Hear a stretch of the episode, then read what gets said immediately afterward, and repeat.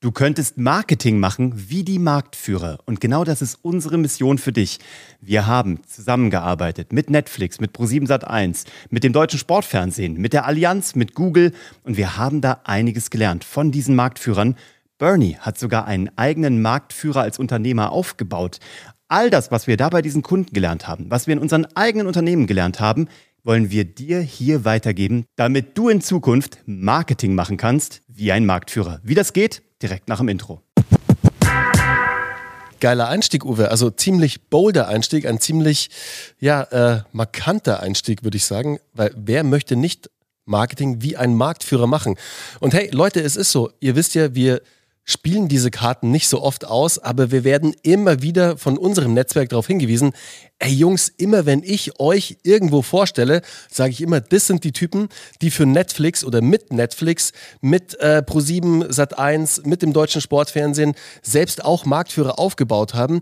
Und von denen könnt ihr jetzt lernen, wie ihr das Ganze für euch macht. Und hey, ja, wir spielen es nicht so oft, aber heute in dem Podcast Heute spielen wir die Karte, weil wir vor allem möchten, dass du mal für dich dieses Marktführer-Mindset auch adaptierst. Und wie das funktioniert, da werden wir jetzt mal näher drauf eingehen, Uwe, oder? Ja, also, genau, wir sind, wir sind nicht immer so bold, aber äh, wir könnten es noch mehr sein. Und heute machen wir es aber für dich. Und das ist ganz wichtig, weil du kannst von all diesen Strategien ganz einfach profitieren, weil du brauchst weder die Kapazität an Menschen, du brauchst nicht das Budget, was die Marktführer haben, du brauchst die Strategien und die Denkweisen von diesen Marktführern.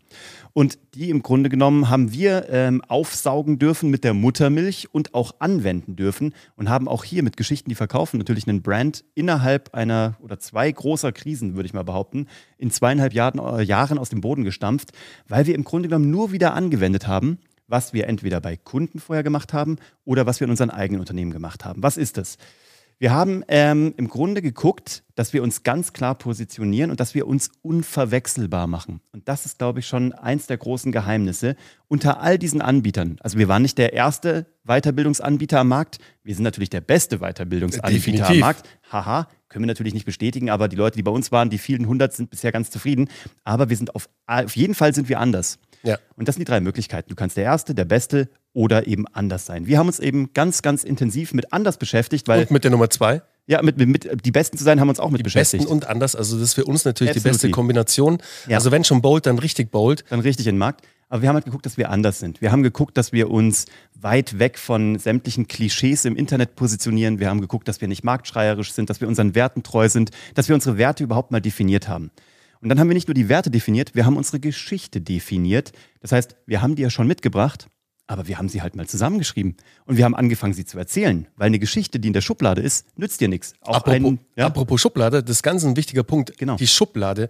Schaut mal, Uwe und ich, wir haben so viel erlebt in den 40, 41 Jahren, in denen wir jetzt hier auf dieser Welt sind, unternehmerisch gesehen, jetzt die letzten 15 Jahre sehr viel erlebt.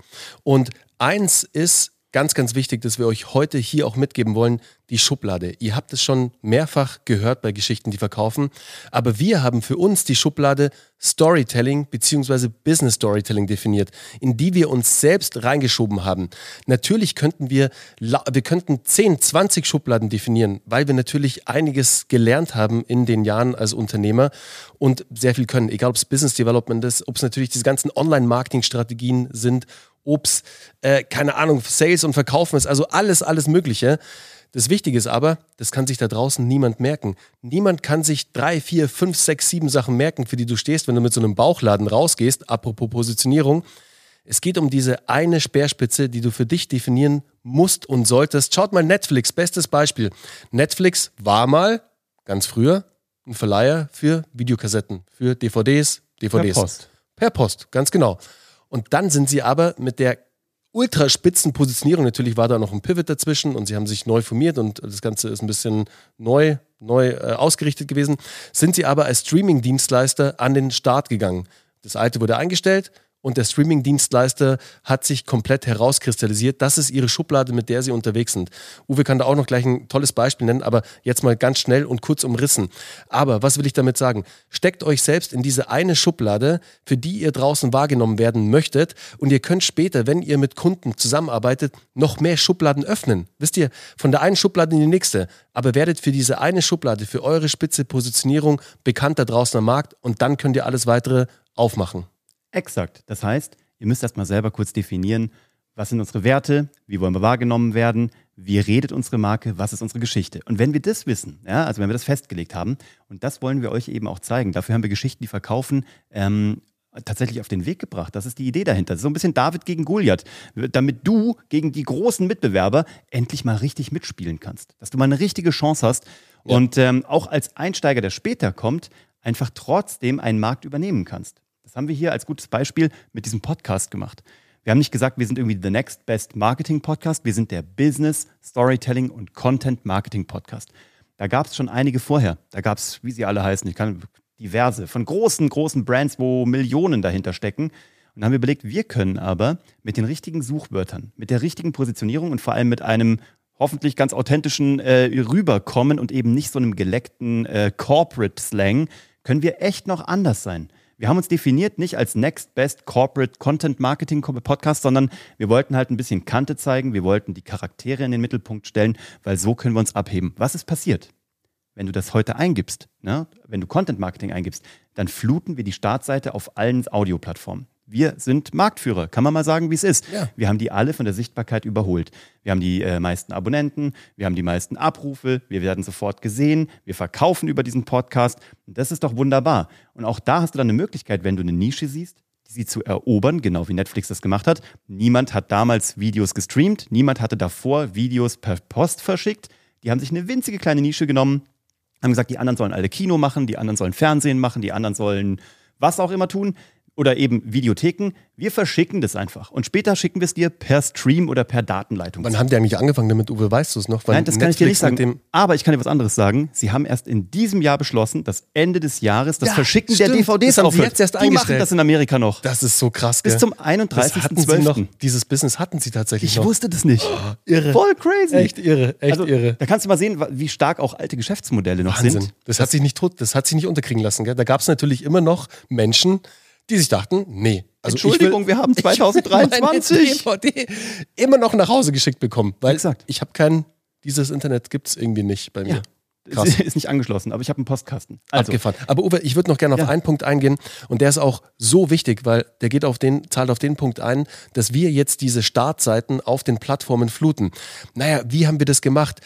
All das, was wir bei Geschichten, die verkaufen machen, hat einen ganz klaren Fokus und ein ganz klares Ziel. Wir wollen jede Plattform mit unseren Inhalten, wir wollen sie, wir wollen so dominant vertreten dort sein, dass alles andere wegradiert wird sozusagen, was wir ja auch geschafft haben. Aber vom Mindset her, adaptier das bitte für dich. Jede Plattform, die ein Suchfenster hat, ist für dich eine verdammt wertvolle Plattform. Bedeutet, für diese Plattform erstellst du Storytelling-optimierten Content, der auf deine Keywords einzahlt. Weil was machen Menschen auf einer Plattform, wo es ein Suchfenster gibt? Sie suchen nach Inhalten. Also sei schlau und bediene diese Suchen mit deinem Content, mit deinen Keywords, damit du derjenige wirst, der in deiner Nische, in deiner Branche zum Marktführer wird auf diesen Plattformen. Ja, das macht doch eine Allianz nicht anders. Wenn du weltweit fragst, denk mal an eine Versicherung, werden mit einer sehr hohen Wahrscheinlichkeit sehr viele Menschen sagen Allianz. Wir betreuen auch Google und haben auch bei denen das Thema ähm, Story Selling unterrichten dürfen. Google ist nun mal Marktführer weltweit seit Jahren, weil die auch in die absolute Reduktion gegangen sind, aber dann in die Kommunikation. Und das ist das, was Bernie sagt. Das ist nämlich der zweite große Schritt, nachdem du weißt, wer bin ich überhaupt, wie, also wie eng werde ich, wie sehr lasse ich alles weg dann, wenn du das weißt, wer bin ich, was erzähle ich eigentlich, mit welchen Werten und welcher Sprache, dann kommt der zweite große Punkt. Du musst es halt dann auch erzählen. Es nützt nichts, wenn du es weißt. Jeder Marktführer, jedes sehr erfolgreiche Corporate weiß, dass man dann rausgeht. Bernie hat damals Kinoheld.de mitgegründet und zum Marktführer gemacht. Die haben interne geile Software gehabt. Die haben die entwickelt. Kann Bernie, hat, hat er schon tausendmal erzählt. Ich will nur sagen, was er danach gemacht hat. Er ist rausgegangen. Er war Head of Sales und hat es jedem erzählt. Jedem Kinobetreiber, der nicht bei drei auf dem Baum war, hat er erzählt, dass es Kinohead gibt. Weil es nützt nichts zu wissen, wer sind wir, wie gut sind wir, was haben wir für ein geiles Produkt, was können wir und was können wir nicht. Du musst es dann auch erzählen anderen Leuten. Und das ist das, was alle anderen auch tun. Netflix gibt unfassbar viel Geld dafür mhm. aus, dass jeder weiß, dass sie der Platzhirsch sind. Deswegen sind sie von allen Streamingdiensten bis heute der Platzhirsch, weder von Disney überholt, noch von HBO, noch von Hulu. Sie sind einfach die größten am Markt, weil sie es aber auch immer wieder erzählen und überall präsent sind auf Events, in Social Media, durch große Stars. Und das ist das, was du nachmachen kannst. Du brauchst keine großen Stars, aber sei in deiner Community präsent als der Star sozusagen, als das Gesicht für deine Company. Trau dich da auch einen Personal Brand mit aufzusetzen, egal ob du ein Produkt hast oder eine Dienstleistung oder ob es eine Mischung daraus ist, aber komm in die Sichtbarkeit und dann erzähle, wie Bernie gesagt hat, SEO optimiert deine Geschichte. Yes. Und wenn sich das noch ein bisschen weird anfühlt, dann können wir da auch gerne mal drüber sprechen, wie sich das weniger weird für dich anfühlt, zukünftig auch vor einer Kamera zu sein, weil es ist super einfach. Wir hatten das ja. heute in einem Live-Call, ja. wo wir heute den, unseren, unseren Teilnehmenden gesagt haben, wie sie wirkungsvoll, easy und mit Spaß vor der Kamera performen. Das können wir auch dir zeigen. Und das führt uns eigentlich schon äh, zum nächsten Punkt. Ich habe noch, braucht. Bitte, genau, ich habe noch, hab noch einen Punkt, der, der extrem auf das einzahlt, von dem wir, dass wir hoch und runter predigen. Schaut mal, wie lange gibt es jetzt Airbnb am Markt, Uwe? Ich glaube seit 15 Jahren sowas. Stimmt. Ja. Irgendwie so, gell? Stimmt. Und ihr müsst euch mal vorstellen, Airbnb hat Unmengen, Unmengen an Geld ausgegeben für Performance Marketing. Mhm. Die haben richtig viel Cash ausgegeben. Und man denke jetzt, ja, warte mal, wenn ich richtig viel Performance Marketing ausgebe, dann muss ich auch richtig viel einnehmen.